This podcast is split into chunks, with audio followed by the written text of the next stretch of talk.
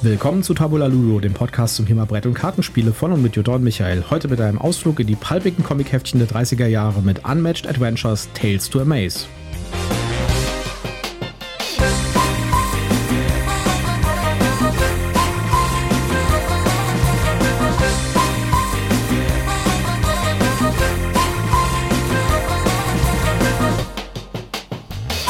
Willkommen zur Ausgabe 127 von Tabula Ludo. Diesmal an meiner Seite wieder die wunderbare Jutta. Ja, hallo, schön, dass ihr wieder mit dabei seid. Mir gegenüber sitzt äh, mein Lieblings-Michael. Ja, wir haben heute wieder etwas ganz Besonderes für euch, nämlich wieder eine Spielneuheit, die tatsächlich auch außerhalb des Spiels anscheinend schwierig zu kriegen ist im Moment. Äh, die wird zwar jetzt für November angekündigt als lieferbar, aber äh, anscheinend äh, ist die wirklich irgendwie, das war wirklich eine Besonderheit anscheinend, dass es die auf das Spiel gab. Und das lief da so ein bisschen unter dem Radar, muss ich sagen. Wir reden nämlich heute über Unmatched Adventures, Tales to Amaze. Was ein ganz besonderes, äh, ein ganz besonderer Teil der Unmatched-Serie ist, nämlich ein Koop-Teil. Genau.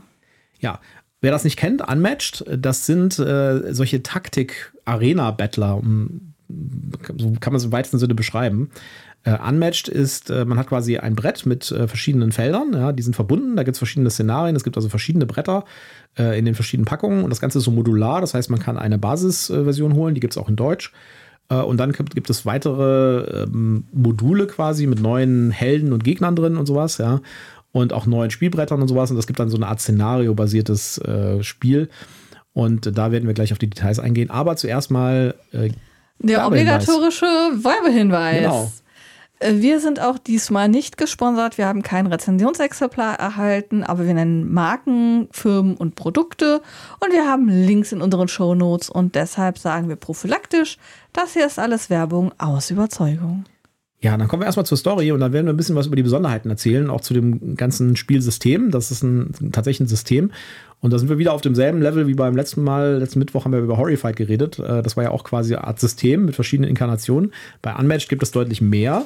Und das ist eigentlich äh, ganz klar kompetitiv, also Spieler gegen Spieler. Aber in diesem neuen Set hier äh, spielt man kooperativ gegen einen spielgesteuerten Gegner. Gegner. Aber erstmal zur Story. Ein Bösewicht terrorisiert die Stadt und bringt seine Schergen, um Verwüstung anzurichten. Eine Gruppe unwahrscheinlicher Helden tut sich zusammen, um diese Bedrohung zu bekämpfen. Wer wird gewinnen? Tales to Amaze bringt klassische Feinde und lokale Legenden aus den Pulps zusammen in einem taktischen Arenakampf. Wähle den Bösewicht, wähle die Schergen, rette die Welt. Ja, wie man schon an dem, an, an dem Text so ein bisschen bemerkt, das Ganze findet so ein bisschen in den 30er, 40er, 50er Jahren statt, in der Comicwelt. Ja. Äh, das heißt, man äh, kämpft gegen den Mothman, den Mottenmann, oder gegen äh, die äh, marsianischen Invasoren. Ja? Und äh, das ganze Spiel hat so ein bisschen diesen 30er, 40er Jahre Comic-Style, Pulp-Heftchen, äh, diese Schundromane, wie man sie nennen würde heutzutage.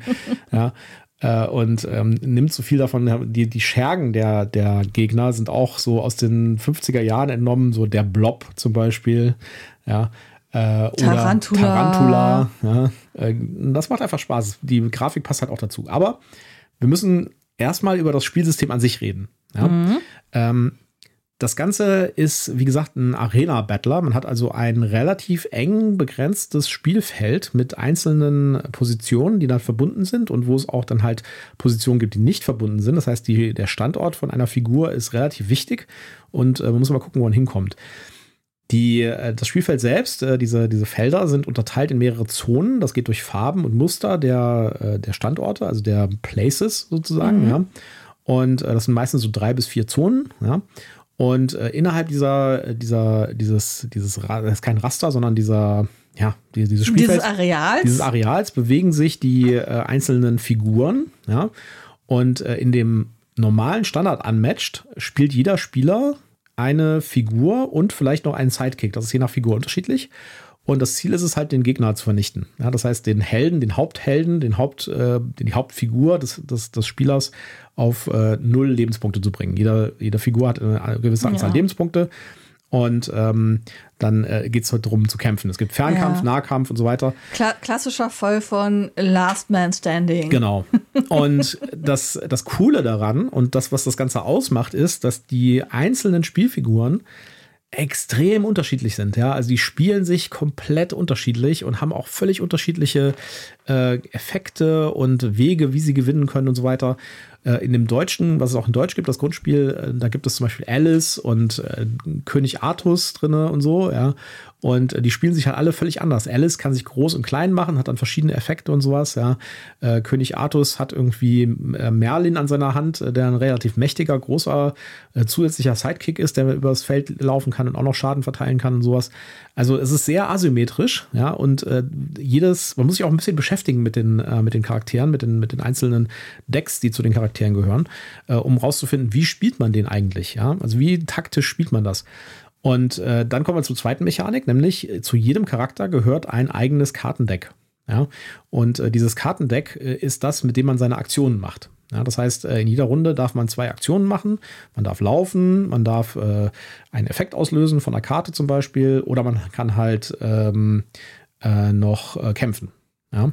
Äh, die, die, das Ding ist kartengetrieben. Mhm. Ja, und äh, man muss sich überlegen, wie setzt man seine Karten ein.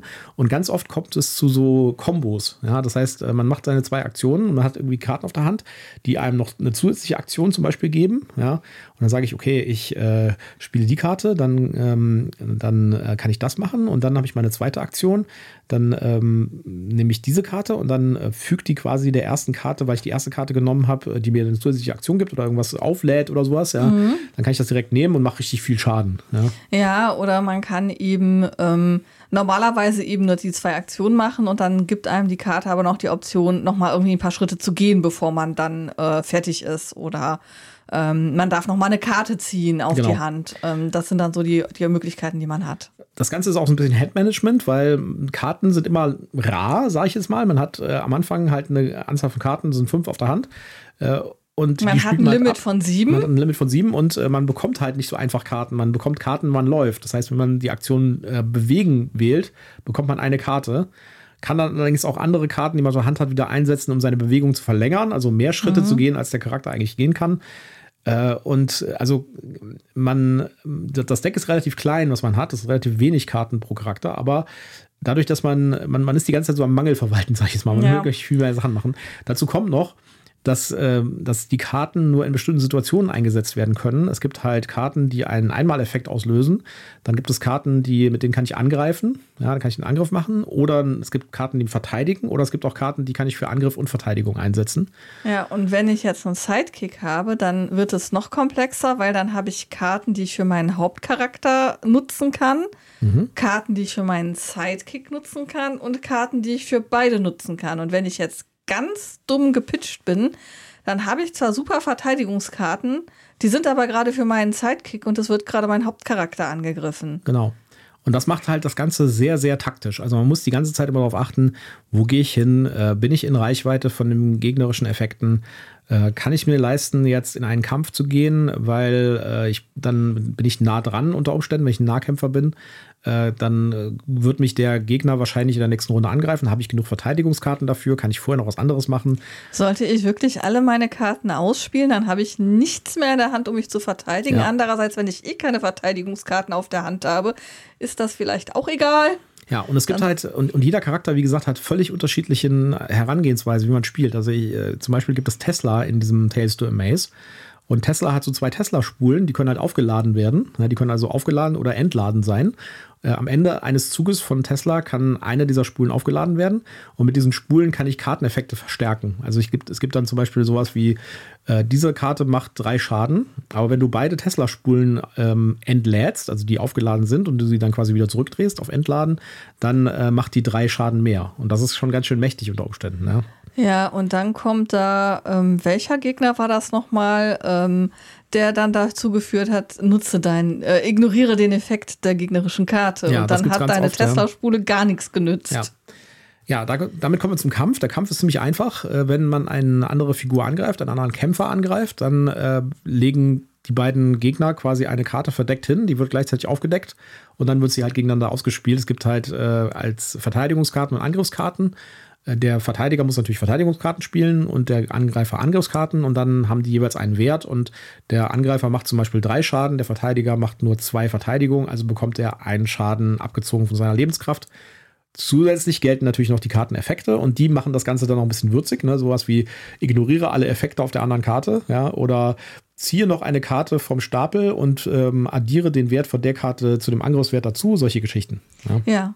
Ähm, das Besondere hier ähm, bei der kooperativen Variante ist, dass ähm, die Gegner ja quasi vom Brettspiel gesteuert werden. Das heißt, die haben ein verdecktes Kartendeck und es wird einfach die oberste Karte gezogen, während bei den kompetitiven Spielen natürlich zwei Spieler sich gegenüber sitzen und dann halt tatsächlich beide entscheiden, welche Karte will ich denn hier spielen.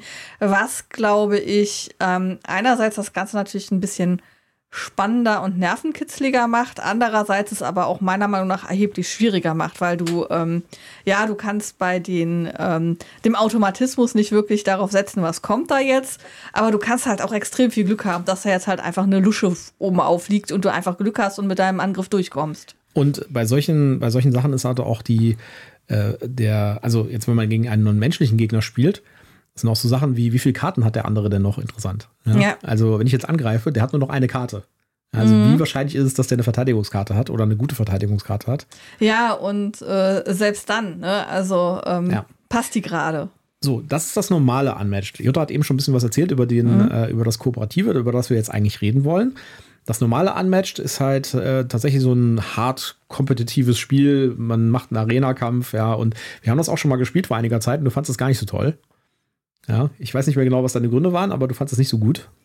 Ähm, ich hatte, das war eines der allerersten Spiele, die wir gespielt haben, die so einen Kartenmechanismus hatten. Das mhm. kannte ich vorher überhaupt nicht und ich war hoffnungslos überfordert mit dieser Tatsache. Ich habe jetzt hier eine Karte, wo ich irgendwie äh, oben erstmal dieses Symbol habe, ob ich mit der angreifen darf oder verteidigen oder beides oder ob ich so einen, ähm, so einen Effekt habe.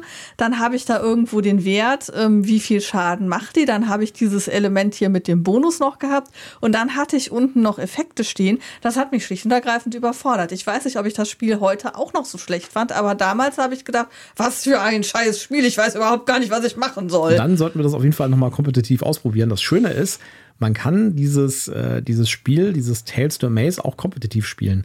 Äh, die Charaktere, die da drin sind, funktionieren genauso wie Charaktere aus so einem Erweiterungspack. Das heißt, ich kann Tesla aus dem, aus dem normalen, äh, aus diesem Tales to Maze nehmen und auch gegen andere Spieler einsetzen. Da sind auch die entsprechenden Regeln dabei. Und genauso kann ich aber auch äh, andere Helden aus früheren Unmatched-Sets nehmen und in diesem Tales to Amaze benutzen. Also ich könnte jetzt Alice aus dem ersten Grundspiel nehmen und einfach gegen den Martian Invader ankämpfen, äh, an, antreten hier. Das würde auch gehen. Und äh, das ist natürlich ziemlich cool, dass man das so beliebig austauschen kann. Aber kommen wir jetzt erstmal zu der kooperativen Variante. Der Unterschied im Wesentlichen ist, dass man halt, okay, man spielt kooperativ gegen einen großen Gegner und muss am Anfang einen der Gegner auswählen. Es sind zwei drin, nämlich der Mothman, der Mottenmann und der Martian Invader. Und die werden auch so durch richtig coole Miniaturen dargestellt. Da können wir nachher mal beim Material nochmal drüber reden. Und jeder von diesen Gegnern bringt eine gewisse Anzahl von Verbündeten, mit. Verbündeten Sidekick, Minions Side, mit. Minion, die heißen Minions in der Anleitung, von Sidekick-Viechern mit. Ja. ja. Und äh, da kann man halt die, die Schwierigkeiten ein bisschen äh, variieren, indem man halt die Anzahl dieser Sidekicks benutzt. Äh, wir haben jetzt mit zwei Sidekicks gespielt. Nee, wir haben nee, mit, mit, drei. mit drei. Stimmt, mit drei. Wir hatten den Blob, Tarantula und noch den Jersey Devil. Ah, Jersey Devil, genau. genau. Und äh, die haben auch jeweils ihre eigene Verhaltensweisen, ihr eigenes Kartendeck, mit dem sie spielen. Ja und äh, auch ganz, ganz spezielle Tokens. Effekte. Ja, und äh, das macht das Ganze richtig cool. Also die Minions sind nicht einfach nur äh, irgendwelche 0815 Tokens, die man einfach wegfegen kann, sondern die haben auch jeweils ihre eigenen Mechanismus. Und das ist schon ganz schön cool. Also der Blob verteilt die ganze Zeit so eine Schleimspur, die er hinter sich herzieht. ja, jedes Mal, wenn Schaden du da nimmt. durchlaufen willst, nimmst du einen Schaden. Ja. Äh, die Spinne verteilt Spinnennetze. Wenn du auf ein Spinnennetz drauftrittst, dann steckst du fest, auch wenn du eigentlich noch weiterlaufen dürftest. Ja. Und wie gesagt, jeder von diesen Minions hat auch sein eigenes Kartendeck und äh, hat dann auch Effekte von Karten. Ja? Und wenn man jetzt einen Kampf macht, hast du eben schon erzählt, dann äh, funktioniert er im Prinzip genauso wie bei der kompetitiven Variante, außer dass man für den Gegner halt einfach die oberste Karte zieht. Genau. Ja. Und äh, noch äh, dazu kommt noch, die Zugreihenfolge ist auch dynamisch. Ja, es gibt so ein Initiative-Deck, nennt sich das. Da ist für jeden Spieler und für jedes Monster, inklusive der, der, der, der Minions, ist da eine Karte drin und man zieht quasi eine Karte von diesem Initiative-Deck und dann kommt derjenige dran, der da auf dieser Karte steht. Dann gibt es auf diesen Initiative-Karten noch kleine Effekte.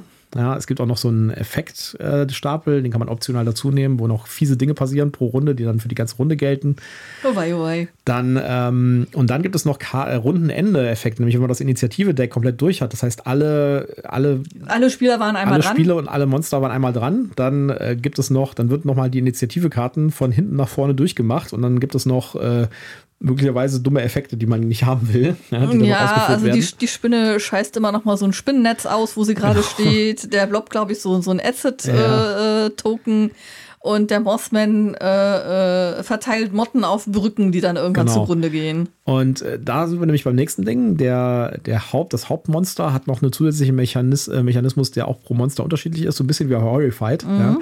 Ja. Äh, beim Mothman hat man zum Beispiel Brücken auf dem Plan, ja und er fängt an, die Brücken zu zerstören. Und da können dann auch so Doom-Tokens draufkommen und äh, die Doom-Tokens bestimmen dann, wie, äh, wie der Doom-Tracker hochgeht. Der Doom-Tracker ist so ähnlich wie bei Pandemic oder auch bei Horrified, ist so ein, so ein, so ein Tracker, der immer hochgeht. Und wenn dann bestimmte äh, Höhe erreicht hat, dann wird halt eine der Brücken zerstört. Wenn alle Brücken zerstört sind, ist das Spiel vorbei. Ja. Ja. Jetzt denkt man im ersten Moment, ah, die Brücken behindern einen vielleicht beim Laufen. Das ist zwar auch der Fall, aber jede dieser Brücken hat noch eine Sonderfertigkeit, die man aktivieren kann, wenn man an einem der Brückenköpfe steht. Da kann man äh, Lebenspunkte zurückgeben, Lebenspunkte zurückgeben man kann Leute bewegen, man kann dafür sorgen, dass jemand Karten ziehen kann. Also das sind durchaus nützliche Funktionen. Man will die Brücken die, behalten. Die einem richtig wehtun, wenn die dann weg sind. Ja. Und so wird das Spiel auch äh, bei dem Mothman zum Beispiel, wird das Spiel so, je länger man braucht, um den zu besiegen, desto schwieriger wird das Spiel, ja. Ja, und es, es wird auch deshalb schwieriger, weil halt diese Spinne und dieser Blob halt ständig ihre, ihre Tokens da verteilen, die dich halt einfach in deiner ja. Bewegungsfreiheit behindern. Du musst halt schon überlegen, ah, ich will jetzt eigentlich zu Mothman, um den anzugreifen, aber dafür müsste ich durch drei von diesen Blob-Assist-Tokens durchlaufen. Das heißt, ich nehme drei Schaden, bevor ich überhaupt bei Mothman angekommen angekommen bin. Bei Mossman kann ich mir das denn leisten? Oder wo stehe ich denn mit meinen Schadenspunkten? Bin ich dann vielleicht schon weg vom Fenster? Ja. Und äh, die, äh, das Schöne ist halt, dass sich das Spiel komplett verändert, wenn man andere Minions dazu nimmt. Ja. Da können wir jetzt noch nicht so viel zu sagen, weil die haben wir noch nicht alle wir haben noch nicht alle durchprobiert. Äh, es gibt nämlich relativ viele da drin. Es gibt den Jersey Devil, es gibt die Ant Queen, also die Ameisenkönigin, äh, der Blob, den Skunk Ape ja, der, der, der, das, der Stinktieraffe. Der macht bestimmt irgendwie so Giftgaswolken. Ja, The Loveland Frog, da, das scheint auch irgendwie so eine Art 50er-Jahre-Monster zu sein, weiß ich nicht, und Tarantula. Ja, also äh, wir haben sehr viel Spaß gehabt dabei. Es ist halt ein relativ einfaches Spiel, aber es ist trotzdem extrem taktisch. Also man muss wirklich darauf achten, was man tut. Also einfach im Sinne von Verstehen der Regeln. Genau. Wir haben verloren. Wir haben verloren. äh, und äh, wir werden auf jeden Fall es nochmal versuchen zu schaffen, aber es ist auf jeden Fall nicht einfach. Und, und, und das Lustige war, ähm, Michael hat Manuel und mich gefragt, gegen welches Monster wir denn zuerst kämpfen wollen und sagte so etwas abfällig. Naja, also hier in der Anleitung steht, dass der Mothman einfach ist und der Marsianer halt fordernd. Und ich sagte, nö, ich möchte gegen den Mothman spielen und Manuel hat, fand das auch gut. Und wir haben trotzdem gegen den Mossman verloren. Ich möchte nicht wissen, wie schwierig das ist, diesen Marsianer zu schlagen. Wir werden es noch rausfinden. Wobei ich denke, dass man hier auch eine extreme Lernkurve hat, wenn man so sein eigenes Deck und die Decks von ja, ja. den Gegnern kennt. Aber das ist ja auch schon beim, beim, beim Original unmatched. Äh, du. Ja. Wenn du, also das erste Mal, wenn du das, wenn du einen neuen Charakter spielst, wirst du wahrscheinlich nicht so viel Erfolg haben. Du musst dich so ein bisschen reinfinden in, was sind eigentlich die Taktiken bei diesem Charakter, ja. Also bei Tesla ist es halt so, der muss halt immer seine Dinger aufladen äh, damit er gut Schaden verteilen kann. Äh, da gibt es andere, die haben halt andere Taktiken und man muss sich so ein bisschen damit beschäftigen erst. Also man kann nicht einfach so in die Kiste greifen, einen Charakter rausnehmen, dann einfach losspielen, ohne sich die Karten mal vorher angeguckt zu haben. Ja, und wie ich, schon, wie ich schon gesagt habe, es kommt noch dazu, wenn man dann diese Technik an sich mit diesen Karten noch von nichts anderem kennt oder sehr lange nicht mehr genutzt hat, dann braucht man da auch noch mal so ein bisschen, um da wieder reinzukommen. Ja. In äh, dem Spiel hier sind jetzt dabei als Helden, die die Spieler spielen können, Annie Christmas. Das ist so eine ähm, Steamboat-Kapitänin aus den 50er Jahren, so eine Folklore-Legende. Jill Trent ist auch so eine Art äh, Superheldin, die mit Wissenschaft arbeitet, auch so aus den 50er, 40er, 30er Jahren. Golden Bat wird manchmal so als der erste Superheld betrachtet, äh, so mhm. aus den Pulp-Comics der 30er Jahre. Äh, und Nikola Tesla natürlich. Ja. Und die kann man als Spieler spielen. Und wie gesagt, man kann die auch in den normalen äh, Unmatched benutzen. Das Spiel gibt es leider nur in Englisch im Moment. Es gibt von den Unmatched-Sets gibt es einige, also ich glaube, es gibt einige in Deutsch, aber nicht alle in Deutsch. Mhm. Äh, die es nicht in Deutsch gibt, sind meistens die mit irgendwelchen Lizenzen. Es gibt zum Beispiel ein Buffy-Set, wo Buffy-Charaktere drin sind. Ja, und zack, keine Lizenz für Deutschland. Ja, ähm, das heißt, äh, da muss man dann doch zur englischen Version greifen. Äh, die, ich sag mal so, es sind jetzt nicht so übermäßig viele Texte drauf, aber es sind Texte auf den Karten. Ja, und gerade eben dann auch, ähm, wenn dann die Effekte beschrieben werden, das würde ich jetzt schon als ein Stück weit Spezialvokabeln betrachten, die man nicht so mit äh, fünfte Klasse Schulenglisch bewältigen kann. Ja. Äh, das Ganze gibt es im Moment im Pre-Order beim Hersteller direkt oder äh, angeblich ab November auch im normalen Spielladen.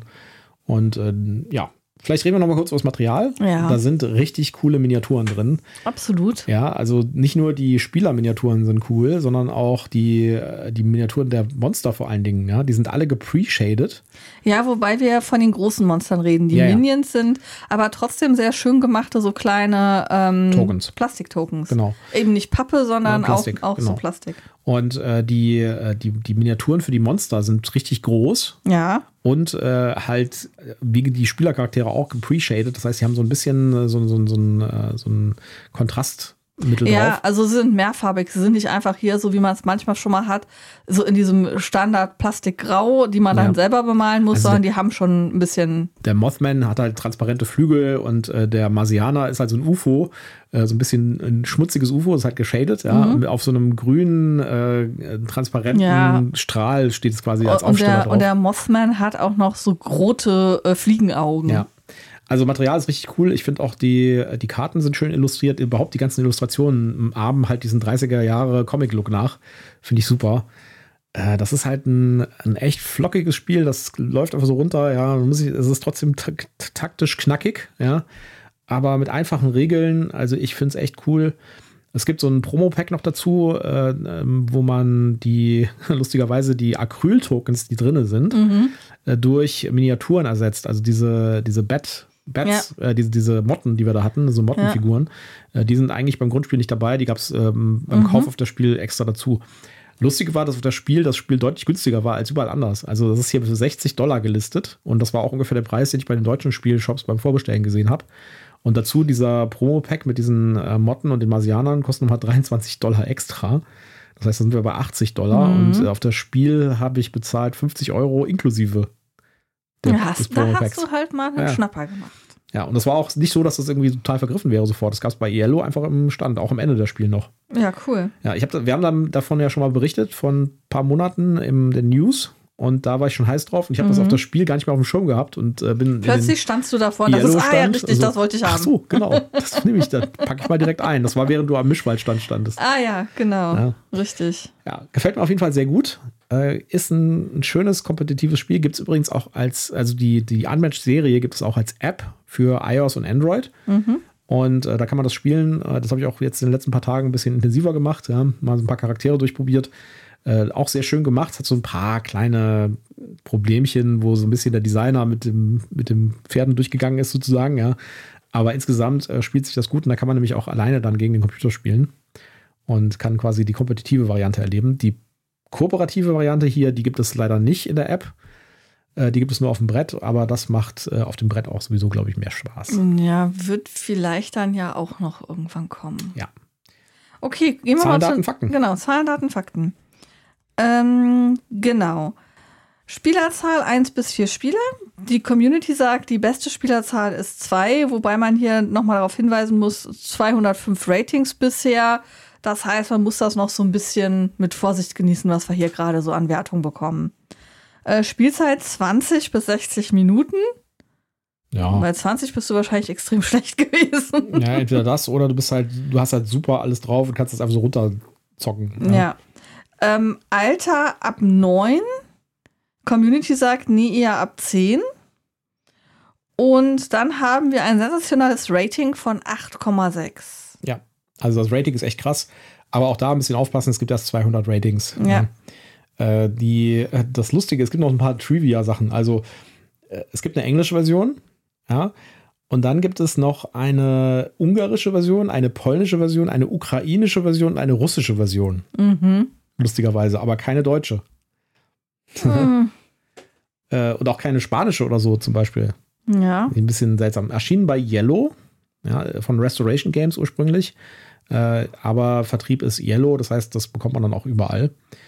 Das Ganze ist übrigens ein, also das Unmatched selbst ist ein Remake von einem deutlich älteren Spiel, nämlich Star Wars Epic Duels von 2002. Das wusste ich tatsächlich auch nicht. Das habe ich erst bei der Recherche rausgefunden.